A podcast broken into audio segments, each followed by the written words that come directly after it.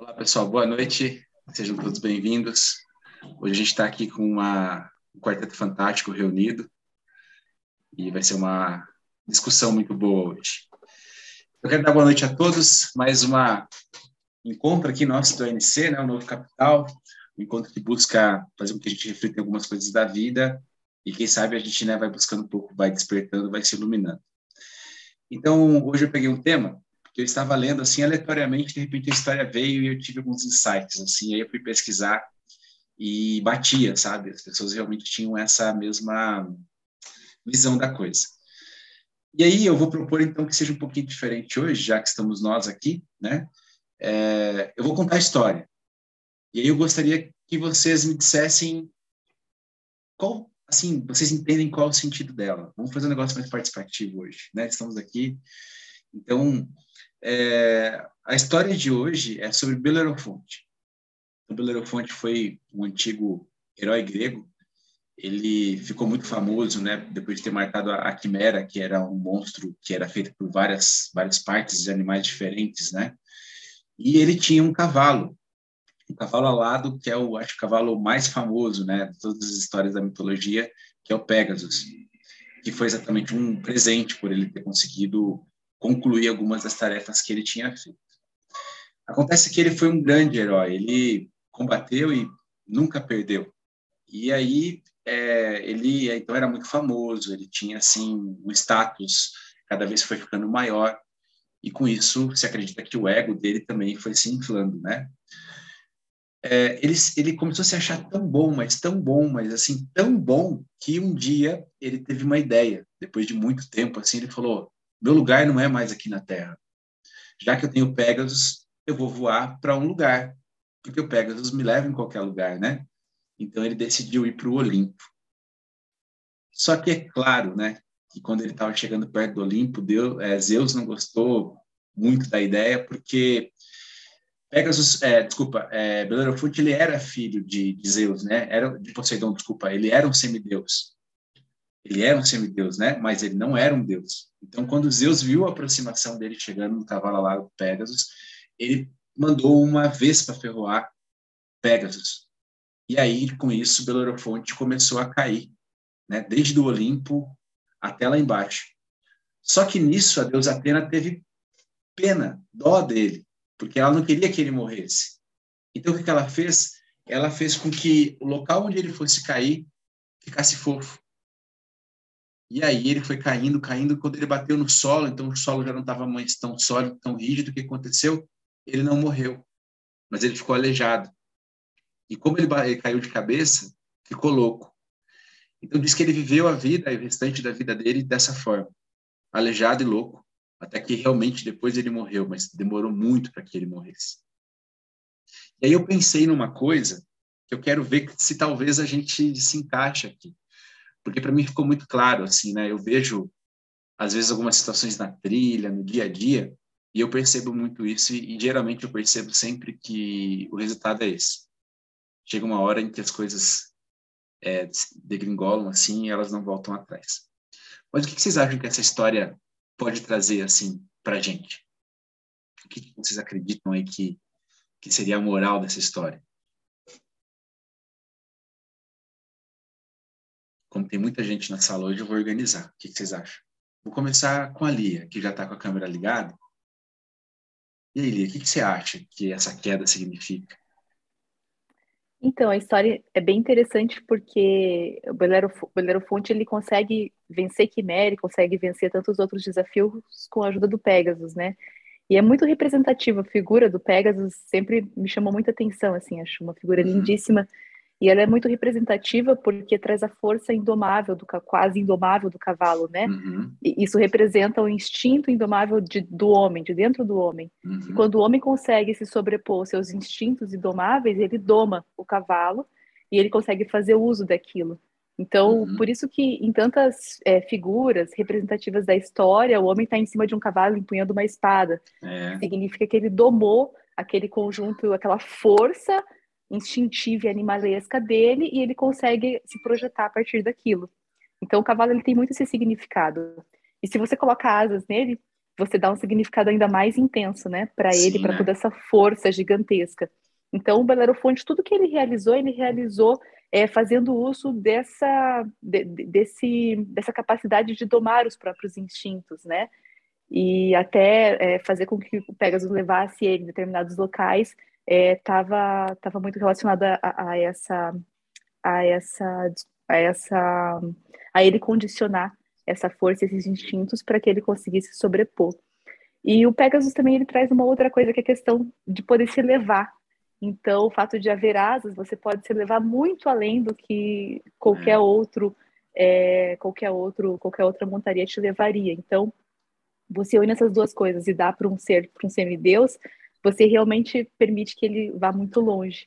Mas no momento em que ele chega o mais, em que ele entende que ele poderia se levar à condição de Deus, ou seja, ele voa até o Olimpo, Sim. Zeus pega a coisa mais simples e boba que é uma vespa, né, e lança para para atingir Pegas e faz com que e faz com que ele perceba que ele não é nada mais do que um ser humano, ou enfim, né, pelo menos um semideus, e nisso ele cai. Então, eu acho que tem essa questão da representatividade dele ter sim domado essa parte instintiva e animalesca, mas no momento em que ele e isso, isso faz com que ele sobreponha a muitos desafios, mas no momento em que ele acha que ele é realmente é, a figura de um deus, em que ele se sente com esse é. poder, é, a realidade a realidade se coloca para ele e ele cai de lá de cima, a realidade chega. Então, para mim, assim, tem essa, essa conotação. Esse sentido. Muito legal. Show! E tu, Américo, quer compartilhar? Estou numa lista aqui de ordem de alfabética.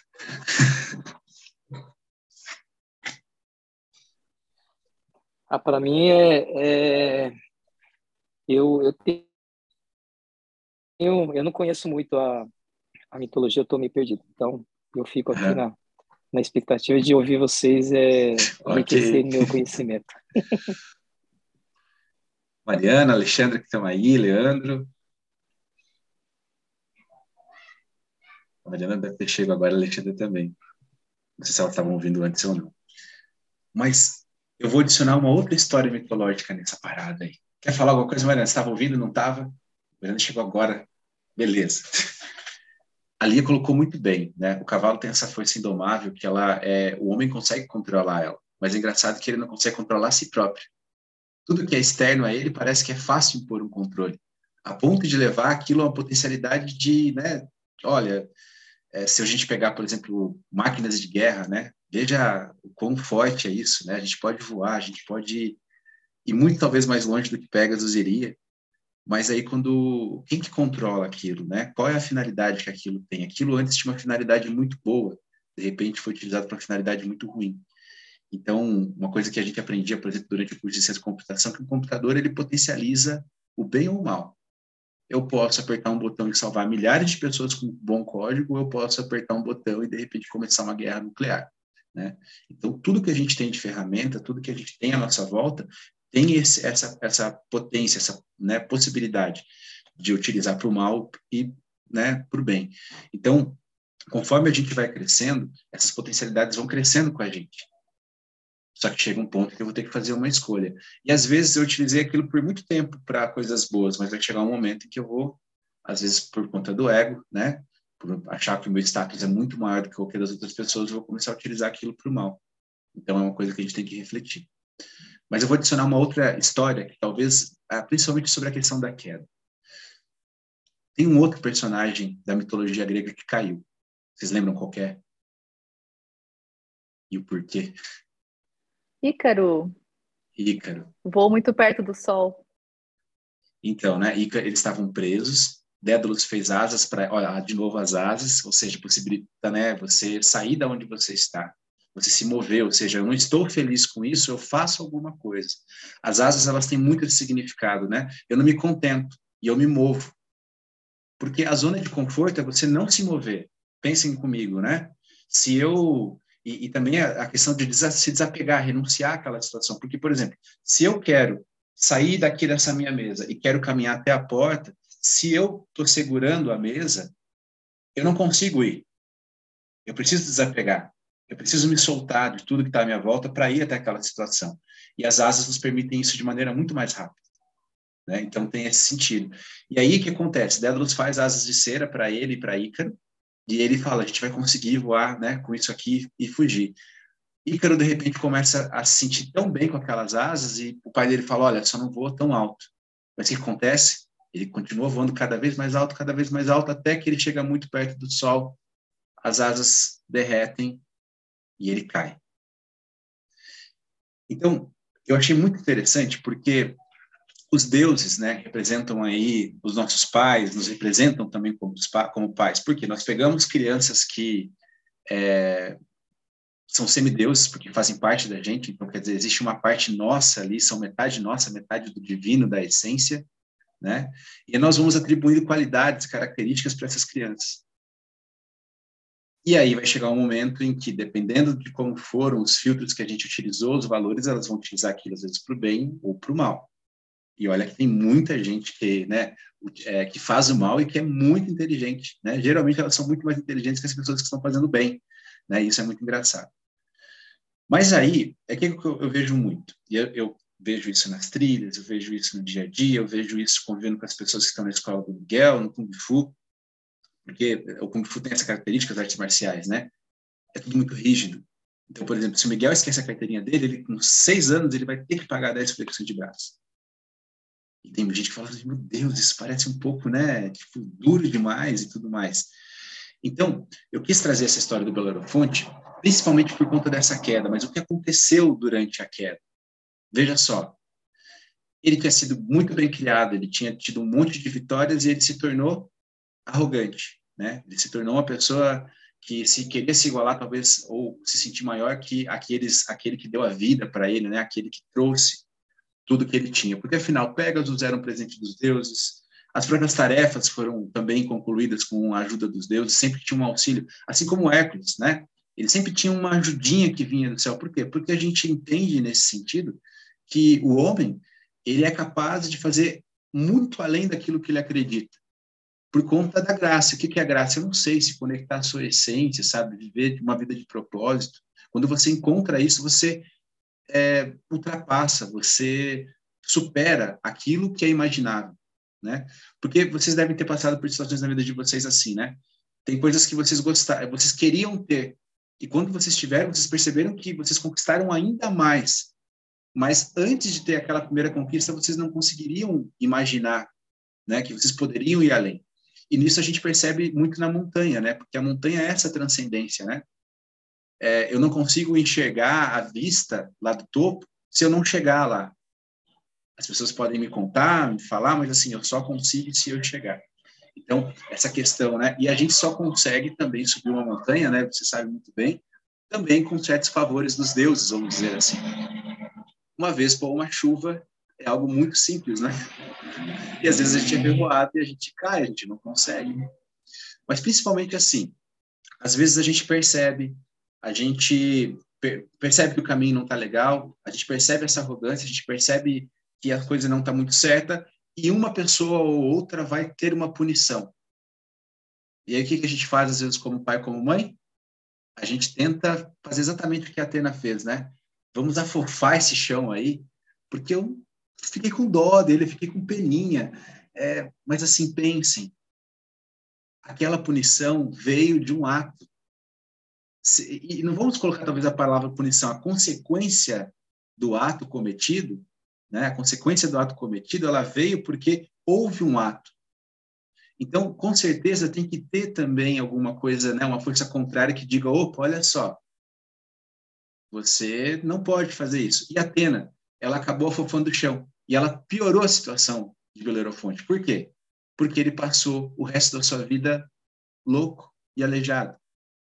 Se a gente for trazer isso para a realidade das nossas vidas, e a gente pode trazer para os nossos filhos ou até mesmo para nós. E quantas vezes a gente está, às vezes, sofrendo a consequência de alguma coisa que a gente fez errado, e a gente, às vezes, tem uma ajudinha que vem dali, e aí você não entende de verdade né, o que você fez e o que você não deveria fazer. Ou como não teve consequência, o que, que você acaba fazendo? Fazendo de novo, de novo e de novo. Né? E isso pode ser com hábitos simples na nossa vida. Por exemplo, assim, é, era para mim começar minha dieta, não comecei, mas está tudo certo. Né? Agora, mas talvez daqui cinco anos eu tenha lá um ataque cardíaco, por quê? Porque eu não mudei a minha alimentação. E aí talvez eu passe a minha vida louco e aleijado. Porque louco porque eu não posso fazer as coisas que eu fazia antes e aleijado porque eu não tenho mais a capacidade física de fazer. Vocês conseguem entender? Então, a gente percebe, principalmente agora falando sobre filhos, a gente percebe nessa história que eu acho assim, as pessoas que estão cuidando de uma criança ou a gente, a gente tem que estar em consonância com tu, todo mundo em volta, assim, entendeu? Se houver uma discordância, por exemplo, Atenas não comunicou, né, ela viu a decisão de Zeus, ela viu o que estava acontecendo e ela mesmo assim tentou dar um jeitinho. E o jeitinho ficou pior do que todo o resto, né? Então a gente tem que ter esse cuidado. Quando a gente está lidando com as consequências, vamos dizer assim, né, o karma, a ação da vida, a gente tem que entender que vão ter fases que são boas, então fases que estão ruins, e elas são consequência do quê? Dos atos praticados em algum momento. Então, acho que essa queda de Belerofonte mostra que quando aquela história que eu já contei, é, aquela frase que eu falei para vocês, acho que nas últimas aulas, né? Quando eu poupo um lobo, eu sacrifico uma ovelha. E isso parece que também é uma constante, assim. Vocês podem assistir filmes, ler livros, você vai perceber grande parte de toda a situação poderia ter sido evitada das mortes, das guerras e tal, se lá no início do livro, né, a pessoa que é boazinha, ou, né, que está lá às vezes com, a, com o destino daquela história inicial, ela teria tomado uma decisão mais drástica, mais dura, e aí todo aquele desenrolar não teria acontecido. Então demonstra que enquanto a gente não olha para os nossos atos e para as nossas consequências e a gente aceita aquilo, ou a gente também aceita a consequência daquele ato na vida dos outros, você pode acabar criando um mal maior ainda. Porque imagina por um herói grego. O que, seria melhor? Morrer ou continuar vivendo como eles, eles viveram, né? E aí quando você vai vendo essa cultura dos vikings, essa, essa cultura antiga dos grandes heróis, você percebe. Era quase um motivo assim de desonra morrer de velhice, né? A grande glória para ir para os Campos Elíseos ou para Valhalla era o quê? Morrer em batalha. Morrer é, firme no seu propósito. Ou seja, você não está na sua zona de conforto, você está indo além. Então, nós temos que começar a entender também isso na nossa vida.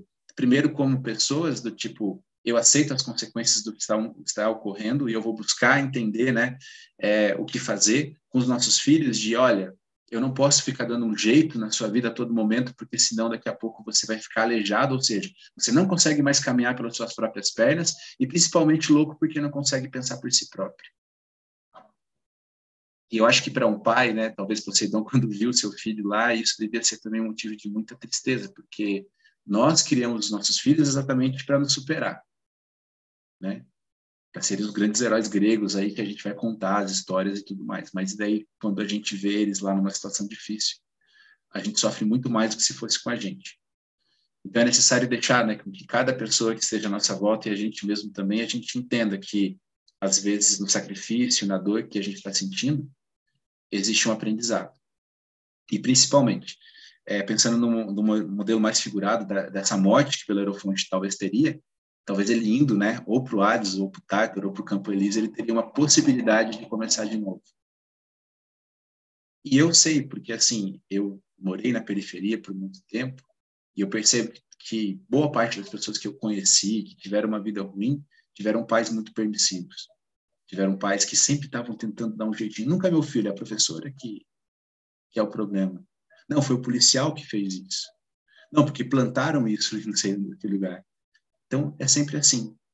Enquanto a gente não enxerga a realidade dos fatos, as pessoas que estão à nossa volta de nós mesmos, a gente sempre vai tentar dando um jeito, e esse jeito sempre vai fazer com que a situação piore. Né? Então, eu acho que vale uma reflexão, tanto como a, né, a queda de Ícaro, como a queda de Belerofonte, por isso porque não é fácil deixar com que eles partam, né? Não é uma coisa que é muito difícil. Eu vejo o Miguel crescendo e eu consigo perceber já também os desvios que eu tenho que corrigir, mas às vezes é tão fofinho, né? Você fala assim, ah, eu vou ter pouco tempo para curtir às vezes esse pequeno desvio, porque é gostoso também, mas às vezes você tem que fazer exatamente isso, você tem que se desvincular e permitir que aquele Belerofonte morra, para que nasça um herói ainda melhor, né? E às vezes isso vai ocorrer também com o nosso eu. Lembra que a gente tem um falso eu que a gente se identifica demais com ele, esse eu ele cresce, o ego faz com que ele se infle, né? Ele tenta às vezes adquirir alturas que ele talvez não não seja ainda merecedor. E às vezes é necessário sim que a gente caia, né, e bata no chão sólido para que aquilo faça a gente morrer para aquela vida e iniciar para uma outra em que a gente esteja melhor. Então era isso que eu pensei sobre o Belerofonte. Gostaria de ouvir mais de vocês aí, se vocês têm alguma coisa a acrescentar, porque sempre é muito bom ouvir vocês. Eu não escutei o começo, então pode ser que eu viaje um pouco aí. Mas é, eu sempre achei que criar filhos é. Eu e a Lia já conversamos muito sobre isso, né, Lia? Trabalho dos deuses. Meu Deus, eu falo que é o, o meu papel mais difícil. Tudo que eu já enfrentei na minha vida não chega aos pés do papel de ser pai, de ser mãe. E é um equilíbrio muito fino entre você é, nutrir o ego de forma saudável ou é, envaidecer demais o seu filho, sabe? Você o fragiliza quando você faz isso, né? Então, é, por vezes eu eu vejo que eu estou sendo dura demais e eu preciso dar um passo para trás, valorizar isso também, né?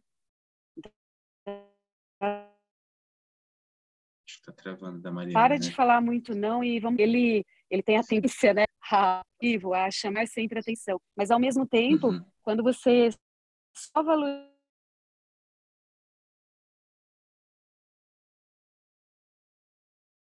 Acho que a Mariana está com o sinal um pouco ruim lá, né? Travou para vocês também, Mariana? Ah, legal. Mas vamos ver se ela volta. Aí. Está de Voltei. novo, Mariana. Pode... Ixi, e agora? Você está falando alguma então, coisa sobre, a... sobre não. Quando a gente parou é, de te ouvir. O... É, quando nós estávamos, é, nós fomos assistir aquele filme eh, do Rei, né? Lá uhum. para a sua aula, uhum. era exatamente isso. Era um, um garoto fenomenal, uhum mas que caiu na armadilha de se sentir envaidecido, né? Onde o ego Sim. superou é, todo o caráter, né? E Exato. ele deixou de seguir o que lhe era natural, o que lhe era é, o que lhe definia como sendo ético, como sendo uhum. valoroso, né? Como ser humano, na forma de agir, na forma de falar. E o ego falou mais alto, mas por quê? Porque ele caiu na armadilha do, do excesso da vaidade. Exato. Então, por isso que eu digo que é esse é o caminho do meio, é essa finesse do dia a dia da gente identificar até quando a gente pode valorizar e vai descê-los e né, mostrar o quanto eles são especiais, mas ao mesmo tempo de puxar a orelha, impor limites e mostrar que isso ou aquilo é errado. Não é fácil, né? Não, não é, né? E ainda mais no mundo hoje que todo, a gente muito ouve muito discurso, né? Ó, oh, filho, você merece tudo, né? Você merece, você merece, você merece, você merece. Então, não sobra muito do que se esforçar, porque eles já nascem merecedores de tudo, né? É... E, e, a gente tem que lembrar que muitas vezes o nosso passado define é, muito o nosso comportamento como pais. E isso é um perigo. Uhum. É, é. A nossa geração, ela foi criado por pais militares, não Exato. assim, né? Assim, eles eram muito rígidos. É, a maioria dava muito pouco amor, muito pouca demonstração de carinho. E às vezes a gente acha que demonstrar amor e carinho é, é você ser permissivo, né? Uhum. E ali você cai na armadilha do excesso, né, do reforço do ego deles, né? Exato. E principalmente uma vida que não tem que ter, ter esforço algum, porque eles são merecedores de tudo, eles basicamente é, tem muito mais do que a gente já teve. A gente é uma geração da escassez ainda, né? Em que até tecnologicamente não existiam, sei lá, 80% das coisas que existem hoje. Então, como gerenciar tudo isso que a gente pode dar, né? É bem complicado. Isso. Mas eu acho que é, o segredo é realmente você é, é, é, o papel de observador, eu falo. Você criar uhum. um filho é o papel de observador, sabe? É em tudo que você fala, em tudo que você faz, você observar a reação do seu filho. No que, uhum. que aquele seu comportamento se reflete? Então, eu vejo que no dia que eu sou mais permissiva, eles se sentem é, tomados por um direito de contrariarem Exato. tudo que eu falo. Então, de morar no Olimpo junto com você. Exatamente. Então, eu acho que é, é, nessa correria do dia a dia, a gente não se permite fazer essa observação. Eu uhum. acho que é importante que no final do dia a gente faça uma reavaliação do que aconteceu. Às vezes, aquelas coisas bestas e simples de você. Esse final de semana, minha mãe deu um quadrinho onde tinha os dias de semana e a gente coloca a carinha feliz, média ou triste, uhum. ou brava, né? Para Larissa. E, e às vezes é, são cinco minutos que você para e você define com seu filho qual é a carinha de hoje. E ali, quando você vai deitar e colocar a cabeça na cama, de você saber o que aconteceu. Por que, que a carinha foi feliz, foi triste? Porque a criança é só uma criança, sabe? A carinha é triste não é só porque ele fez coisas ruins. É porque a gente também permitiu que a coisa Sim. acontecesse daquela maneira, enquanto eles são crianças, né?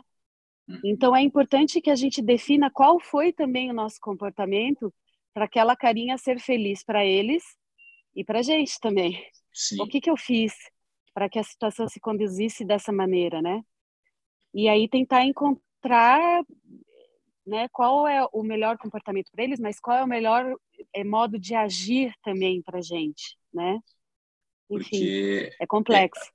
É, é, complexo porque, como a Lia falou, é, eles são uma força indomável que a gente também está lidando, porque é, a gente já comentou isso aqui no ANC, né? O ser humano ele é o único ser né, vivo assim que ele não nasce com uma função definida.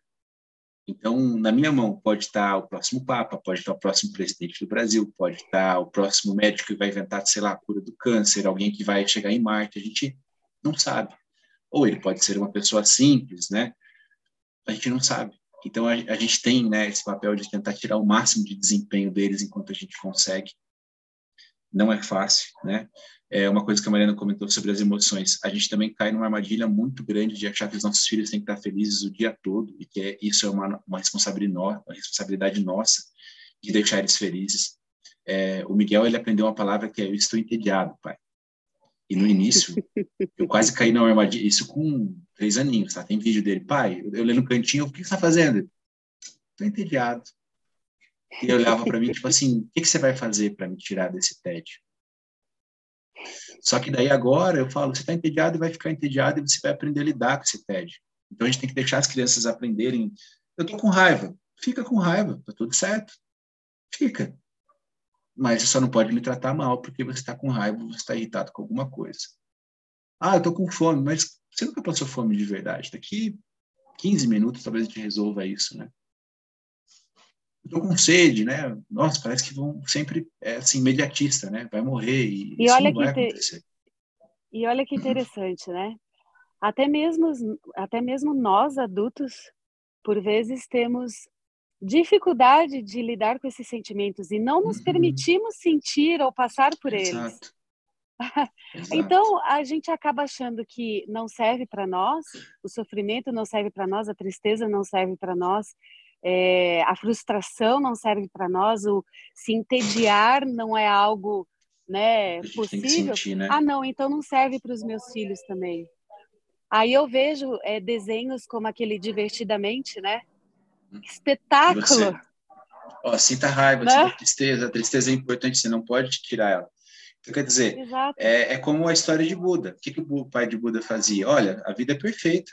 Aqui dentro do palácio, por quê? Porque eu quero você para mim, e, e para mim você não tem doença, não tem nada. Todo mundo é bonito, e aí, mas mesmo você vai perceber que uma hora ele vai querer falar: Ó, oh, eu preciso ver o que é o mundo. E a gente pode ter alguém fantástico, como foi o Buda, que foi um iluminado, a gente pode ser alguém tão ingênuo e tão inocente, igual o Pinóquio, né?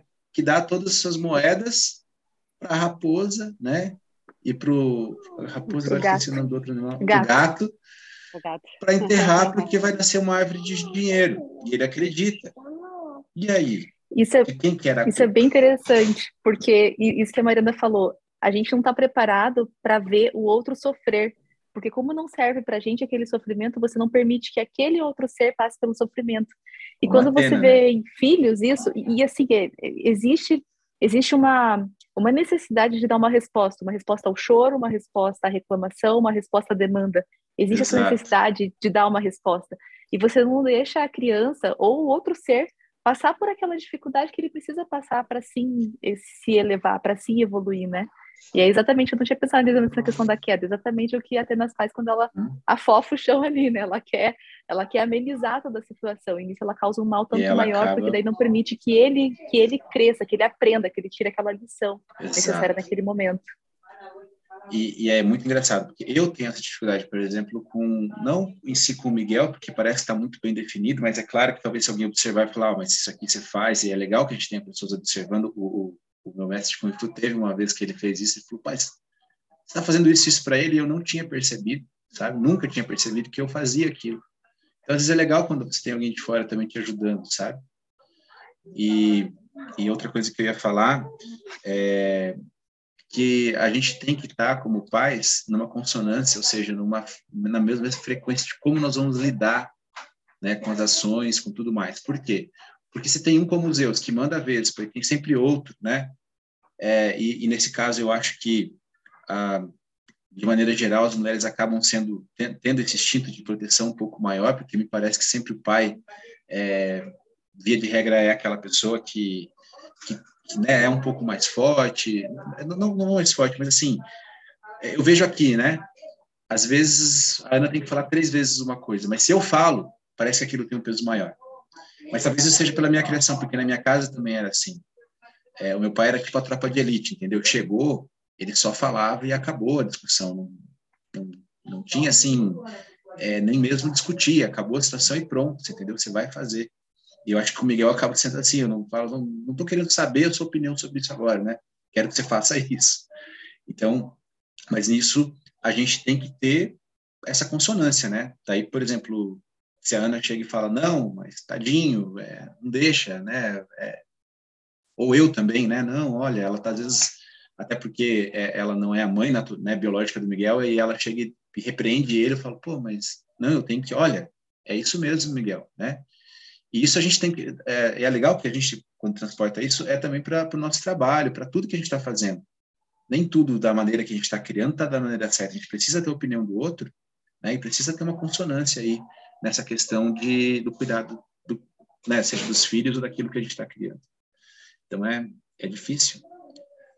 É uma tarefa árdua mesmo, por isso que eu acho que é ter filhos e esconde dentro de si ali, se a gente for olhar na Bíblia, é, vou pegar porque é o livro mais próximo da gente, você vai perceber que os atos divinos estão todos ligados à criação de alguma coisa, principalmente dos filhos da próxima geração. Né? Sempre é isso. É a história do bem e do mal que triunfa, um filho que é revoltado, vira Lúcifer. Ou seja, eu acho que ali, desde o início, sempre está dizendo: olha, tarefa divina é, sim, ter filhos e fazer com que esses filhos prosperem, né? E se multipliquem e te deem alegria, porque não é fácil. Né? A gente, às vezes, principalmente quando a gente, às vezes, vem da escassez, em que a gente não teve muito, fica muito fácil a gente querer oferecer aquilo como forma de amor. Né? É, em relação à consonância né, do casal agindo, eu acho também que as diferenças são é, Bem-vindas. São né? saudáveis e bem-vindas, sabe? Quando eu e o Américo casamos e passamos por uma fase bem conturbada, olha a cara dele. Até porque a cultura japonesa é só um pouquinho diferente da nossa, né? Não, quase nada. E nós, nós quebramos o pau por um bom tempo, mas uma coisa que eu tive que fazer ele entender é que ele falava para mim: Nós somos muito diferentes, e só balançava a cabeça. E eu uhum. falava: Ótimo, ambos vamos aprender muito Alguma um com o outro. E eu vou mudar muito da minha opinião, e você vai mudar muito da opinião sobre outros ocorridos, fatores, Assuntos, modos de se né? comportar e de pensar. E isso vai ser um grande aprendizado para nós, se uhum. nós permitirmos que isso seja. né? Uhum. Então eu sempre coloquei para ele que mesmo na criação dos filhos, a gente nunca vai saber o que é o correto. Sim. 100% do tempo. Aliás, acho que 0% do tempo, né? A gente só pode, como eu disse, observar e ver a reação ao longo do tempo em relação aos nossos, às nossas diretrizes, é. né? E contar com o apoio de profissionais que façam isso. Eu contei para as meninas que esses tempos a, a psicóloga me chamou, porque não era mais dia da Larissa, era o meu dia. Eu falei, ixi, ferrou. Você chegou num eu ponto muito interessante. É, eu falei, eu estou fazendo alguma coisa errada. E aí ela me chamou, ela falou, olha, eu presenciei você aquele dia. É, você é uma pessoa super racional, é, pensa, avalia e toma uma decisão e faz com firmeza. De repente, eu te vi refém do choro da Larissa, da frustração dela. Uma hora chorando e você abraçando ela com uma face assim, não sei o que fazer. Ela falou: é muito simples. Você vai colocar ela na parte de trás do carro, vai falar: eu te amo, agora já deu, e você vai embora jantar, almoçar. Porque uhum. já deu, ela tem que lidar com aquilo naquele momento. Exato. Eu falei, meu Deus, eu achei que por ser racional demais e, e ela ser muito sentimental e precisar de uma alta afirmação e de, de eu ter que falar uhum. para ela todo dia que eu a amo, que eu tinha que mudar o que eu acho que é o certo na criação de um filho. É. Eu falei, não, eu falei, é, tá resolvido, você me falou, pronto. E aí você chega numa coisa muito bacana que eu queria chegar. Todo e qualquer coisa diferente que talvez você esteja olhando de diferente, essa criança aprendeu com alguém. A principal referência dessa criança são os pais como elas vão lidar com a frustração, com o tédio, com a raiva, com o amor, com a falta do amor, com a busca de afirmação, pertencimento, nós ensinamos. Não necessariamente elas vão ser iguais a nós, mas elas vão ser aquilo que nós programamos elas serem para elas serem. Porque eu sempre olho assim para o Miguel, né? Eu sou da área de TI, era desenvolvedor de sistemas, eu sempre vejo ele como um código em branco, em que eu fui implementando aquela rede neural. Ou seja, a cada vez que ele tinha uma dificuldade, uma necessidade, ele olhava para a matriz e o desenvolvedor aqui ia lá e escrevia o mindset dele, né, dizendo, olha, se você chorar, eu vou te dar toda a atenção que você precisa. E ele registrou, meu choro dá atenção do meu pai. Se você fazer pirraça, você vai ganhar aquilo que você precisa. Se você falar que está doente, você vai ter, por exemplo, um carinho na cabeça. E eu vou ficar do seu lado, nem que seja a noite toda.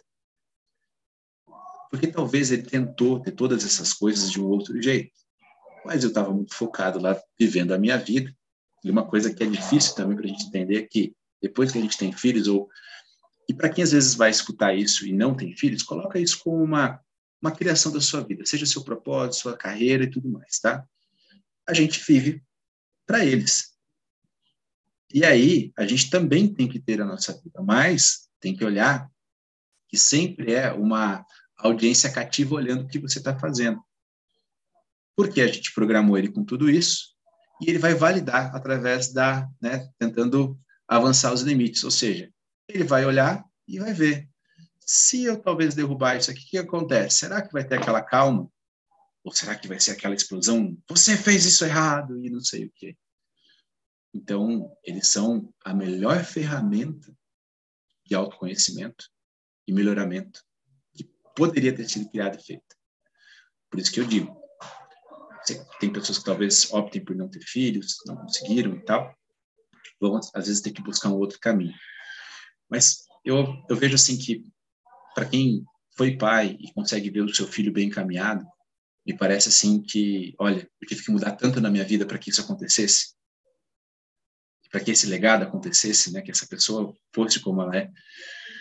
Mas todas as coisas que geralmente eu estou observando no Miguel, em que me chamam a atenção ou me desagradam, quando eu olho para dentro de mim, eu vejo que elas estão lá. E aí vale muito aquela história do, do, do Gandhi, né? Quando o menino foi lá, a mãe dele pede, ó, pede para ele não comer chocolate. Aí ele fala, traz ele daqui uma semana. Traz, e o Gandhi olha para ele, não coma chocolate. E a mãe fica loucaça, assim, porque ela achou que ele ia fazer, né? Sei lá, uma palestra. E, Mas por que na semana passada você não fala isso? Porque na semana passada eu comia chocolate. E basicamente, tudo que a gente vê neles é aquilo que a gente não quer ver na gente.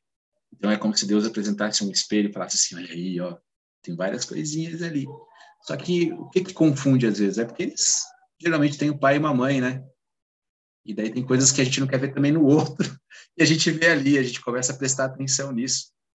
Então é complexo, é complicado, mas eu acho que um grande caminho para o despertar espiritual está ali. Mas principalmente a gente tem que lembrar que se a gente for mole demais, né, for brando demais, a vida não vai ser. E, tanto que Belerofonte morreu igual, né, mas sofreu muito antes de morrer. E às vezes nós, como pais, e eu acho que é o desejo de todos vocês, né, nós haverá um dia que nós não estaremos aqui para ver o que vai ocorrer. E eu acho que essa é uma grande alegria para a gente se acontecer que significa que nós partimos antes, né? Eu acho que não há alegria maior do que essa, assim, você né, saber que existe uma continuidade e, e a ordem não foi invertida. E eu percebo que algumas pessoas que eu converso parece que têm uma certa paz em, em partir porque sabem que a principal tarefa, que era criar os seus filhos, já foi bem sucedida. Ou seja, né? E eu, eu não sei, eu sinto um pouco isso na, na morte da minha mãe e do meu pai, sabe? Como se, olha, assim, se a gente for tá tudo certo, entende? A gente sofreu muito por causa da, da, da, morte da nossa filha, a gente tentou, foi o máximo que dava, mas agora a gente quer descansar. E o Carlos está bem, vai dar tudo certo, ele vai se virar, entendeu? Ele às vezes passa aí três, quatro semanas sem vir aqui, dá uma ligadinha, manda uma mensagem, então vai ficar tudo certo. E a gente tem que saber, como vocês bem falaram, né? Qual é o, o ponto de equilíbrio, né? Encontrar esse ponto de equilíbrio. E por isso que talvez Deus permitiu que fossem duas pessoas e não uma, né? Como a Mariana colocou. É necessário ter essas duas visões. Só que depois que uma pessoa tomou a visão, a outra tem que lembrar, né? Ó, unidos. Eu falo aqui para em casa que isso não é uma democracia. Isso é um regime ditatorial. Entenderam? E a gente tem um rei e uma rainha aqui. E que a gente está submetido às regras desse rei e dessa rainha eu submetido às regras da rainha, né? Mas eles não precisam saber disso agora. Mas eles precisam saber que existe sim uma frente, né, que está ali, ó, dizendo as coisas são desse modo, as coisas vão ser assim. E eu percebo que na nossa sociedade hoje a gente dá muita opção para crianças que não deveriam ter opção nenhuma, porque elas estão crescendo, elas não sabem nem decidir o que é melhor para elas. Eu acho que até o Miguel fala assim, né? Ele estava falando hoje, eu vou ter um celular quando eu for adolescente? Eu falei, não sei, vai depender do seu comportamento mas eu acredito que não. Ah, mas eu vou ter isso quando eu crescer? Eu falei, não sei, você vai conseguir trabalhar para ter isso?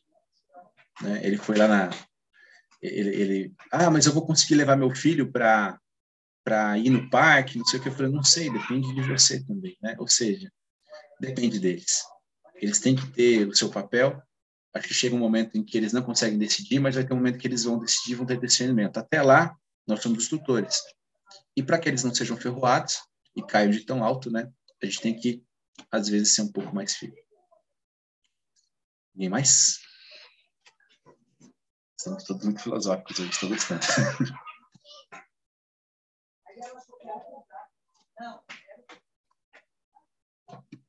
Então, né, vamos afastar as vespas aí da gente.